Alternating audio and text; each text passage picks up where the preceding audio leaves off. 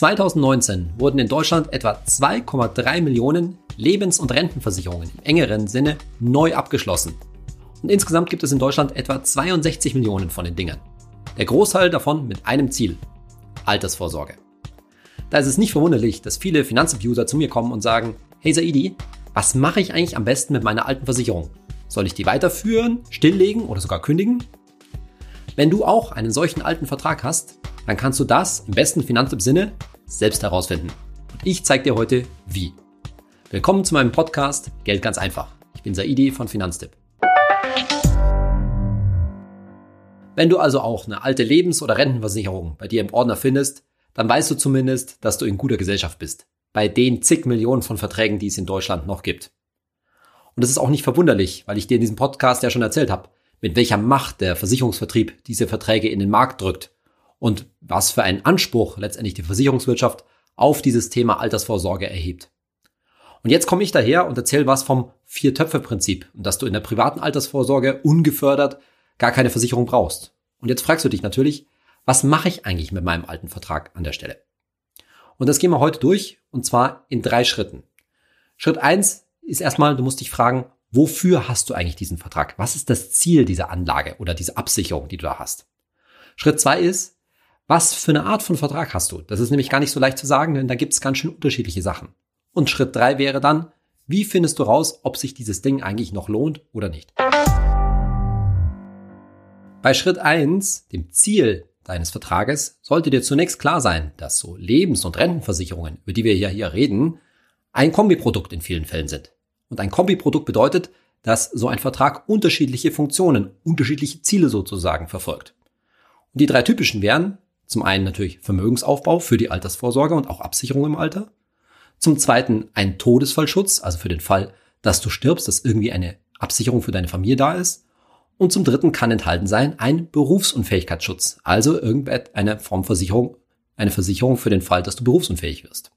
Bei Ziel 1 der Altersvorsorge, da sollte dir gerade durch meinen Podcast jetzt hoffentlich klar sein, wie groß da dein Bedarf ist. Und du solltest ungefähr zumindest eine Vorstellung haben, wie viel du da monatlich sparen kannst und solltest, damit du weißt, wie viel du über den jeweiligen Vertrag, über die jeweilige Lebens- oder Rentenversicherung abgedeckt hast. Und dann kommt da noch was rein, besonders bei der Rentenversicherung. Denn so eine private Rentenversicherung, die heißt ja eben Rentenversicherung. Warum? Weil sie im Alter unter anderem auch eine lebenslange Rente garantiert. Und da kommen wir jetzt wieder zu dem Thema Sicherheit und Sicherheitsbedürfnis. Natürlich gibt es so etwas wie das Langlebigkeitsrisiko. Das heißt, das Risiko für dich, dass du ziemlich alt wirst und dass dir eventuell irgendwann im Alter das Geld ausgeht. Aber dieses Risiko, das ist, wenn du jetzt ein ETF-Depot aufbaust, langfristig und damit im Alter vernünftig umgehst, relativ begrenzt. Denn das werde ich dir in einer weiteren Podcast-Folge noch zeigen. Auch mit einem ETF-Depot kann man sich sehr wohl im Alter vernünftig Beträge ausbezahlen und damit trotzdem sehr, sehr alt werden, beziehungsweise in den meisten Fällen sogar noch seinen Kindern etwas vererben. Das heißt, da ist meine Aussage, man braucht nicht zwingend eine Rentenversicherung heutzutage, um dieses sogenannte Langlebigkeitsrisiko, also das Risiko 100 oder älter zu werden, abzudecken. Insbesondere nicht, weil diese Garantie, diese lebenslange Garantie heutzutage für die Versicherungen ziemlich schwer zu erfüllen ist und deshalb dich ziemlich viel kostet. Hintergrund wieder ist da die geringen Zinsen. So ein Rentenversicherer, der muss letztendlich eine Garantie über, ja, wie viele Jahre? 50, 60, 70, 80 Jahre aussprechen, nämlich die angenommene Zeit, bis du irgendwann stirbst. Beim zweiten Ziel so eines Vertrages, nämlich der Todesfallabsicherung, da ist es so, dass du diese Todesfallabsicherung sowieso eigentlich über eine gesonderte Absicherung, nämlich über eine Risikolebensversicherung machen solltest.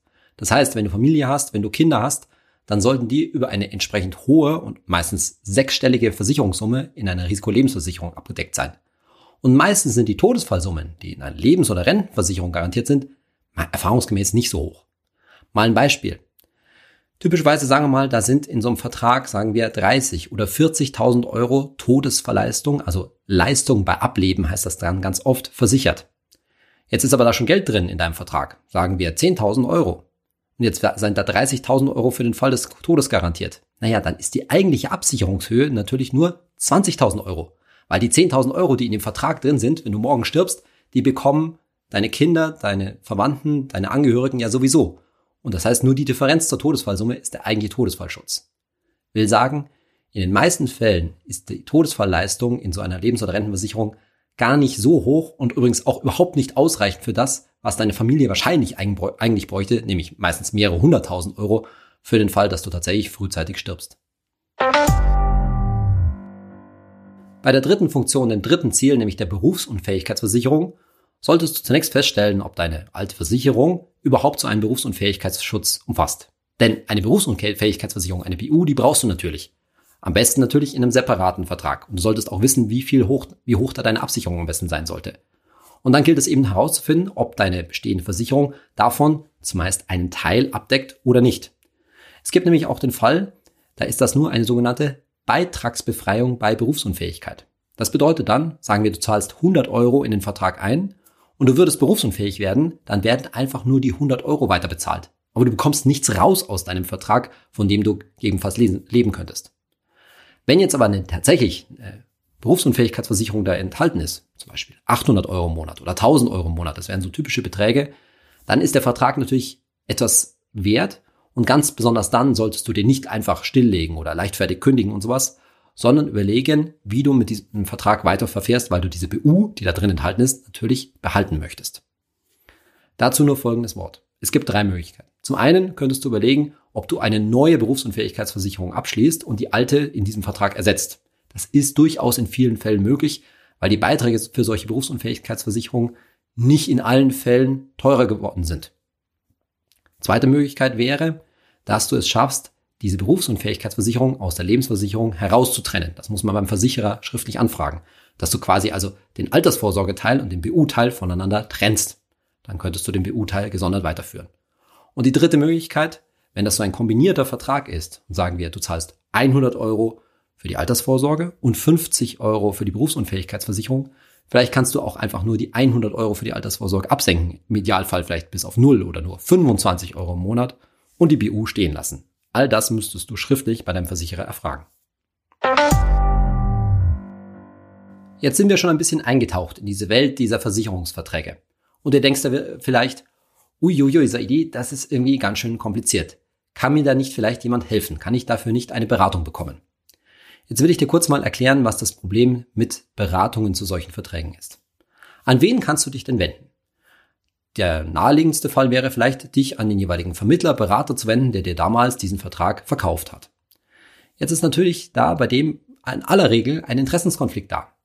Du möchtest ihn um eine neutrale Einschätzung zu deinem alten Vertrag bitten und derjenige lebt natürlich davon, von diesen Verträgen, zieht dafür eine Provision, vielleicht nicht mehr so viel mittlerweile wie, wie damals, aber dennoch wird er wahrscheinlich in vielen Fällen jetzt nicht auf seine alte, eine alte Marke, sein altes Produkt schimpfen wollen. Oder doch, und möchte dir gleich ein neues verkaufen, sozusagen. Nee, Herr Meier, die 100 Euro damals, das switchen wir jetzt mal um in eine neue Versicherung, an der er dann vielleicht wieder verdienen würde. Das wären alles Möglichkeiten. Ich will nur sagen, er ist wahrscheinlich da befangen. So. Jetzt denkst du dir, na ja, dann gehe ich halt zu einem anderen Vermittler, zu einem anderen Berater, zu einer ganz anderen Bank oder einer anderen Versicherungsvertreter. Der wird wahrscheinlich in vielen Fällen auch auf Provision arbeiten und hat dann einen ähnlichen Interessenkonflikt. Wieso sollte er dir jetzt sagen, selbst wenn er gut ist, dein alter Vertrag, dir raten, da dabei zu bleiben, wenn er doch wahrscheinlich nur daran verdient, dass er dir einen neuen Vertrag verkauft. Und wahrscheinlich auch dann einen Anreiz hat, weil er verdient je mehr, je mehr du reinsparst, dass du da seinen, deinen alten Vertrag zu ihm quasi wechselst und auch vielleicht einen neuen Vertrag rüber wechselst. Und das ist halt das Problem an dem meistens provisionsabhängigen Vertrieb, in dem meistens provisionsabhängigen Vermittlern in Deutschland. So einen richtig neutralen Rat kannst du dann nicht wirklich erwarten. Jetzt wäre natürlich eine weitere Möglichkeit, dir einen Honorarberater oder Versicherungsberater zu suchen, der also gegen Bezahlung dir ein hoffentlich dann auch neutrales Urteil zu deinem Vertrag gibt.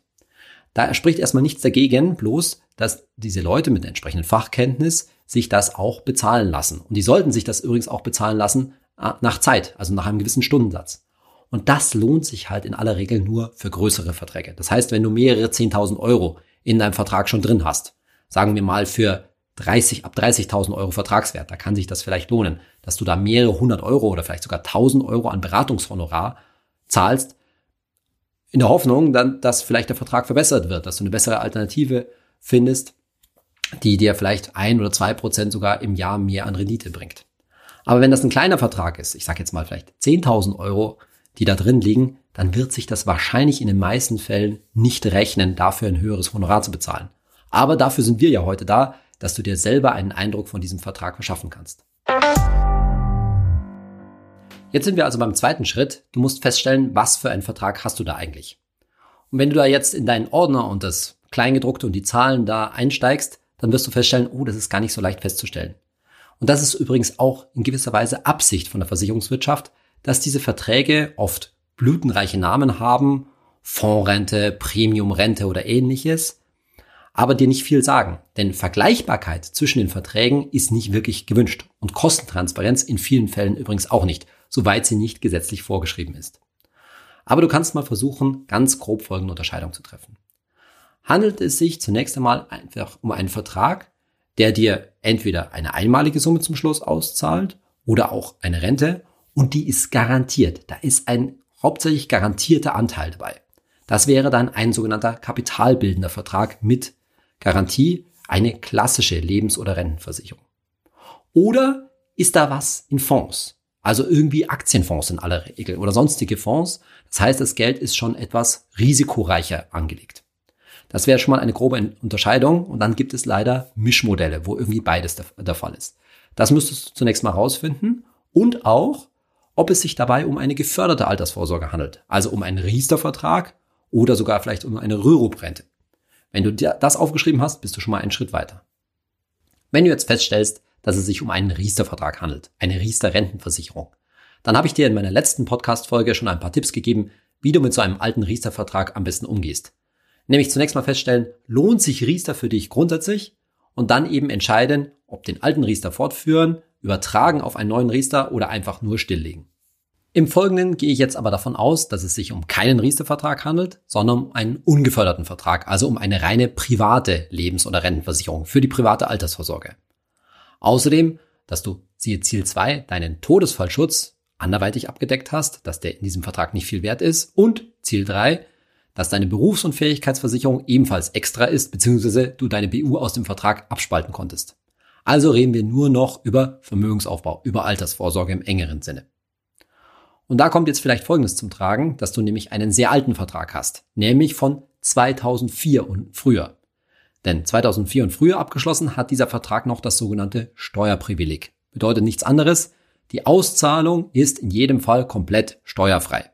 Das gibt's heutzutage nicht mehr. Alle Verträge ab 2005 und später abgeschlossen, die müssen versteuert werden.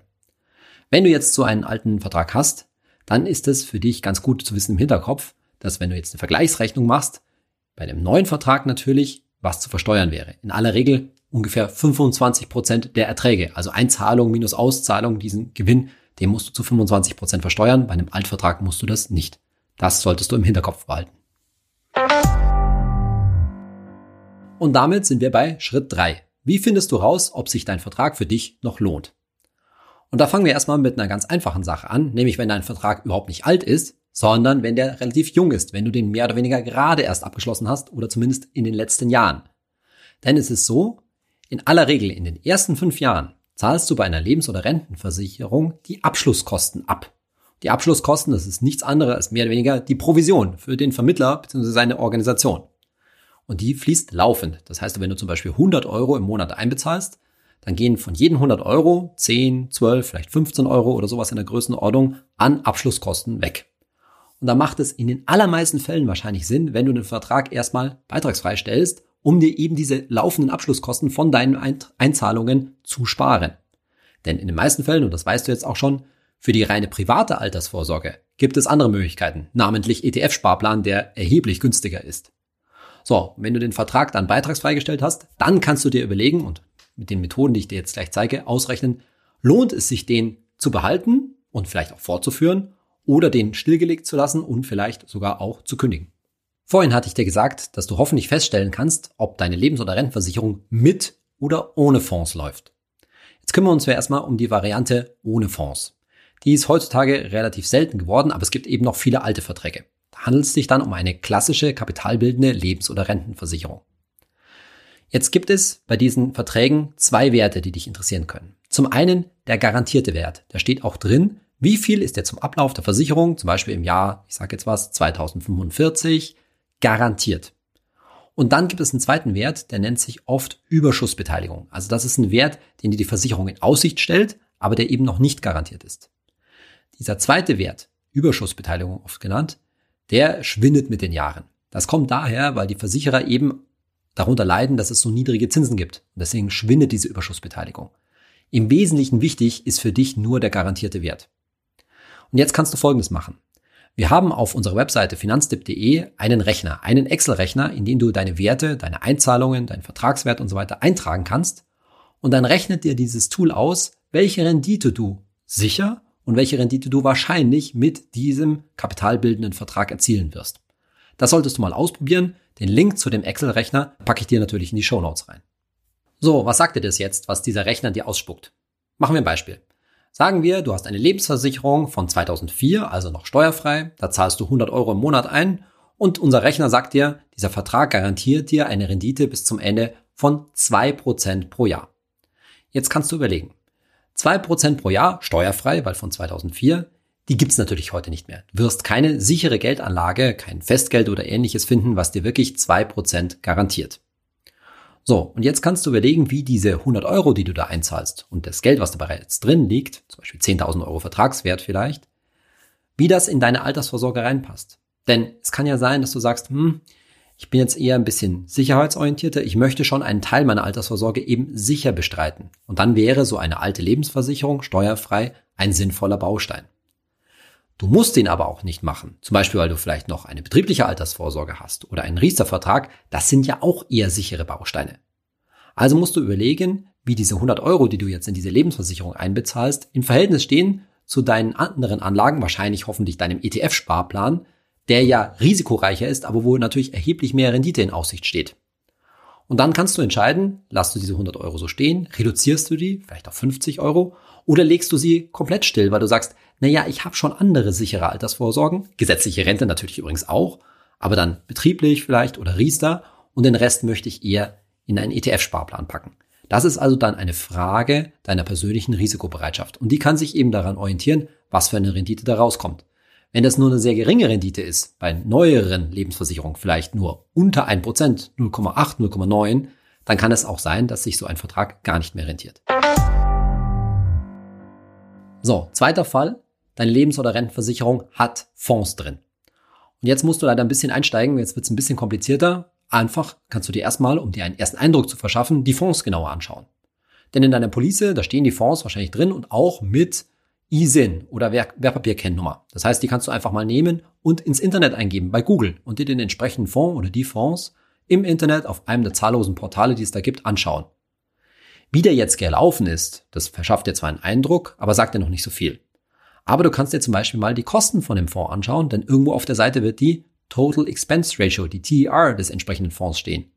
Und meistens liegt die nicht so bei 0,3 oder 0,5 Prozent wie bei einem ETF, sondern in aller Regel in solchen Lebens- und Rentenpolicen sind das aktiv gemanagte Fonds und die kosten eher so im Bereich von 1,5 Prozent pro Jahr und aufwärts. Und das ist dann oft schon ziemlich teuer. Also mal erster Eindruck, der aber noch nicht endgültig ist. Jetzt müssen wir noch ein bisschen tiefer einsteigen.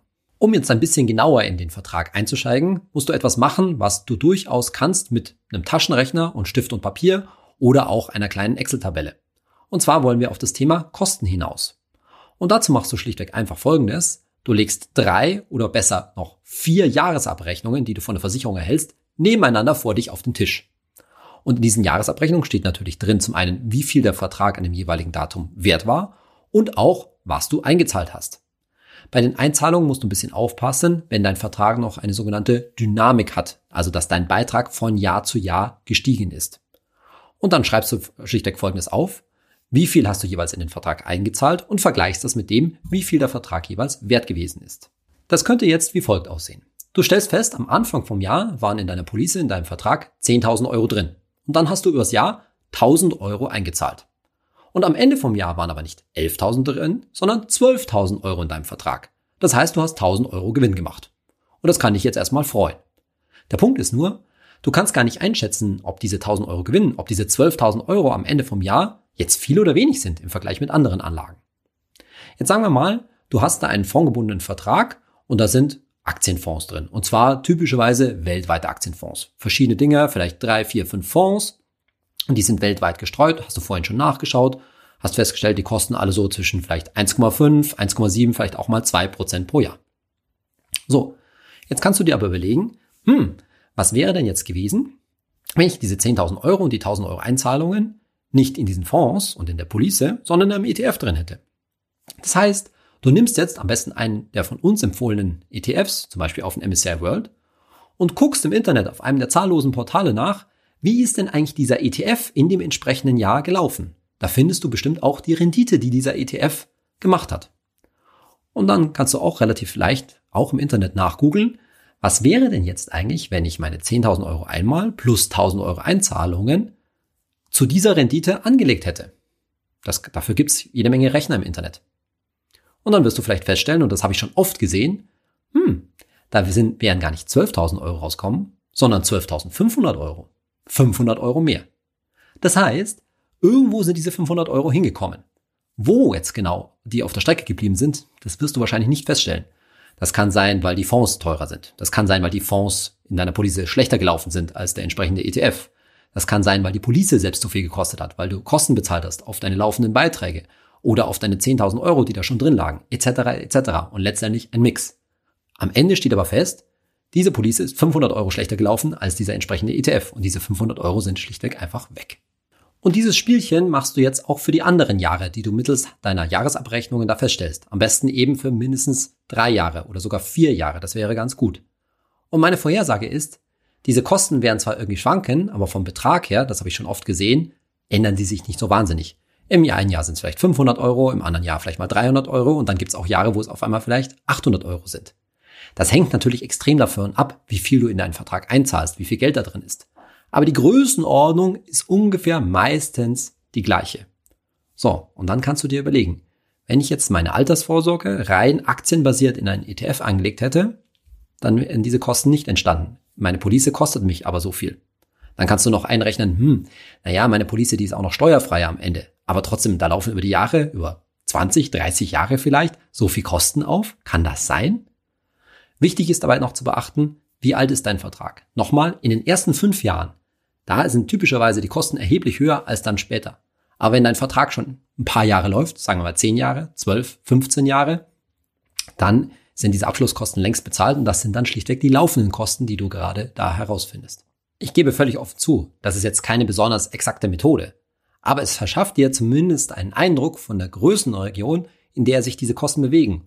Und leider ist es bei vielen Lebens- oder Rentenversicherungen eben so, dass die nicht so transparent aufgeschlüsselt sind. Bei Riester-Verträgen, da ist das relativ klar gesetzlich geregelt. Aber nicht bei allen und vor allen Dingen bei älteren Verträgen steht das so klar da. Und nochmal zur Erinnerung, für Geldanlagen sagen wir bei Finanztipp, alles was oberhalb von 1% pro Jahr liegt, das kann man schon eher als teuer betrachten. Das heißt, in meinem Beispiel mit den 500 Euro wären das, bezogen auf die 10.000 Euro, natürlich schon 5%. Das wäre schon ziemlich teuer. Jetzt wird die ganze Sache noch komplizierter, denn jetzt hast du direkt mit einem Aktien-ETF verglichen. Jetzt kann es sein, dass in deinem Vertrag erstens nicht nur Aktienfonds drin sind, sondern noch andere Fonds und vor allen Dingen, ganz vielen Fällen, ist es keine reine Fondspolice, keine reine fondgebundene Lebens- oder Rentenversicherung. Das heißt, es ist ein Mischmodell. Da ist ein bisschen was garantiert und ein bisschen was in Fonds. Das gibt es ziemlich oft. Da funktioniert dieser Vergleich natürlich jetzt nicht ganz sauber. Aber mein Argument ist folgendes. Mit solchen Mischmodellen, mit solchen teilweise garantierten Geschichten da möchten die Versicherer letztendlich so eine Art eierlegende Wollmilchsau machen. Das heißt, es wird dir ein Vertrag angeboten, wo gesagt wird, ja, das ist zum Teil zwar sicher und zum Teil aber risikoreich, aber auch ertragreich angelegt. Das alles in einen Hut, in einen Vertrag packen zu wollen, das ist oft sehr schwierig. Und auch gar nicht einfach und schon gar nicht transparent, wie wir an dieser Stelle nämlich merken. Und deshalb ist mein Argument, es ist völlig okay, wenn du sagst, ich möchte nicht meine ganze Altersvorsorge auf Aktien-ETFs aufbauen, sondern ich möchte auch einen sicheren Anteil. Aber da sagen wir bei Finanztipp natürlich ganz klar im Sinne von keep it simple, Geld ganz einfach. Naja, den sicheren Anteil deiner Altersvorsorge, da ist zum Teil die gesetzliche Rentenversicherung, dann ist, gibt's da Riester und betriebliche Altersvorsorge und die machst du aus, in erster Linie warum? Weil du da hoffentlich eine hohe Förderung bekommst. Vom Staat, Zulagen oder vom Arbeitgeber, Arbeitgeberzuschuss. Und den anderen Teil von deinem Geld, den du weiterhin sicher anlegen möchtest, naja, den packst du in Tagesgeld und vielleicht noch Festgeld im Sinne vom Vier-Töpfe-Prinzip. Keep it simple und vor allen Dingen, was hast du da an Kosten? Nichts. Den risikoreichen Anteil, den legst du in einen ETF-Sparplan. Und deshalb macht so ein Mischmodell, so eine teilweise Garantie in so einer privaten Altersvorsorge nicht wahnsinnig viel Sinn. Diese Modelle, die sind eben sehr intransparent und ehrlich gesagt für die meisten Leute nicht wirklich durchschaubar. Dieser Eindruck von den jährlichen Kosten, von den laufenden Kosten, liefert dir also nun eine Entscheidungsgrundlage, was du mit deiner Lebens- oder Rentenversicherung weiterhin anstellen möchtest. Wie gesagt, unter der Voraussetzung, dass du andere Ziele wie Todesfallabsicherung oder Berufsunfähigkeit schon abgedeckt hast. Übrigens, falls du dich jetzt aufgrund dieses Eindrucks dazu entscheiden solltest, diese Lebensversicherung oder diese Rentenversicherung loswerden zu wollen, muss nicht immer kündigen der richtige Ratschlag sein, sondern es kann zum Beispiel auch die Möglichkeit geben, diese Versicherung gewinnbringend zu verkaufen. Wie das funktioniert und wie man das am besten macht, dazu packe ich dir auch einen Link in die Show Notes. Und noch ein Hinweis. Wenn du jetzt einen reinen fondgebundenen Vertrag hast, also zum Beispiel mit Aktienfonds drin, und da sind sonst keine Garantien drin, dann spricht nichts dagegen, das Geld, was du aus diesem Vertrag erhältst, eigentlich direkt auf ein ETF-Depot, auf deinen ETF-Sparplan quasi draufzupacken. Weil letztendlich tauschst du ja nur. Du tauscht eine Fondsanlage mit wahrscheinlich relativ teuren, aktiven Aktienfonds da drin rüber in einen ETF. Und das kannst du jederzeit machen, denn im Grunde genommen tauschst du nur Kurs gegen Kurs. Egal, ob die Börsenphase, die Börsenkurse jetzt gerade oben stehen oder unten. Kommen wir wieder zur Rubrik Hey Saidi, eure Fragen beantwortet. Und heute will ich eine Frage beantworten, die mir schon mehrfach gestellt worden ist, nämlich was ich von dem Reformvorschlag der Regierungsparteien zur Riester-Rente halte. Also die Riester-Rente soll vielleicht noch in dieser Legislaturperiode reformiert werden und da gibt es einige Punkte. Zum einen soll sie anscheinend für Selbstständige geöffnet werden. Das spricht aus meiner, aus meiner Sicht überhaupt nichts dagegen. Zum Zweiten soll die steuerliche Förderung zurückgefahren werden, also dass man es irgendwie nicht mehr von der Steuer absetzen kann und dafür die Zulagen deutlich erhöht werden. Auch das finde ich eine gute Sache, denn davon profitieren hauptsächlich unterdurchschnittlich verdienende Menschen, die sowieso mehr Altersvorsorge brauchen. Und drittens soll die 100% Beitragsgarantie abgeschafft werden, also dass nicht mehr zum Rentenbeginn alle Zulagen und Beiträge garantiert sind, weil das eben aufgrund der niedrigen Zinsen dazu führt, dass nicht sehr viel in Aktien investiert werden kann. Auch das halte ich für einen sinnvollen Vorschlag und am besten sollte diese Garantie komplett abgeschafft werden. Aber jetzt gibt es ein ganzes, ein großes Problem bei der ganzen Geschichte, worauf auch, worauf auch schon andere hingewiesen haben. Nämlich, dass diese ganze Initiative sehr von der Versicherungswirtschaft, also vom Vertrieb letztendlich unterstützt wird. Warum? Weil die wollen ihre Riester-Verträge zum einen erhalten, retten und auch das Geschäft mit Riester wieder ankurbeln. Das heißt, es besteht die Gefahr, dass wie praktisch, sage ich mal, 2006 sich die Versicherungswirtschaft, die Branche darauf stürzt und wieder zum, diese Reform zum Anlass nimmt, teure Riester-Verträge zu verkaufen. Da gilt es natürlich dagegen zu wirken und das Wichtigste dabei ist Transparenz. Transparenz über Kosten und Vergleichbarkeit für die Menschen.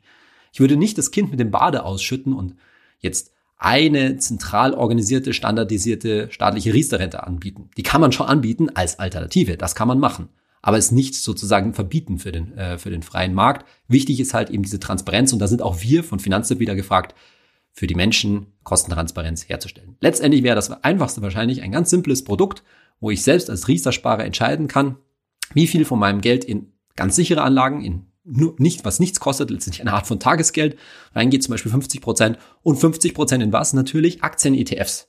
Und dann kann ich diese, diese Aufteilung zwischen Aktien-ETFs und einer sicheren Anlageform selbst steuern und darauf bekomme ich einfach eine Zulage in einer bestimmten Höhe. Das wäre ein simples und einfaches Produkt mit möglichst niedrigen Kosten. So, mit dieser heutigen Folge zum Thema Altverträge sind wir jetzt endlich mit diesem langen Block zum Thema Altersvorsorge eigentlich durch. Eigentlich. Denn jetzt geht's weiter mit einem anderen Thema, das natürlich genauso um Altersvorsorge sich dreht, nämlich endlich mit dem großen Thema Kaufen oder Mieten eigene Immobilie, ja oder nein? Vielfach schon eingefordert. Es gibt sogar schon da draußen Leute, die sagen, Saidi, wann geht's denn endlich los mit dem Thema Immobilie? Nächste Woche geht's damit los. Ich weiß noch gar nicht, wie viele Folgen es eigentlich werden, weil es ein großes und komplexes Thema ist. Vielleicht zwei, vielleicht drei, vielleicht vier Folgen.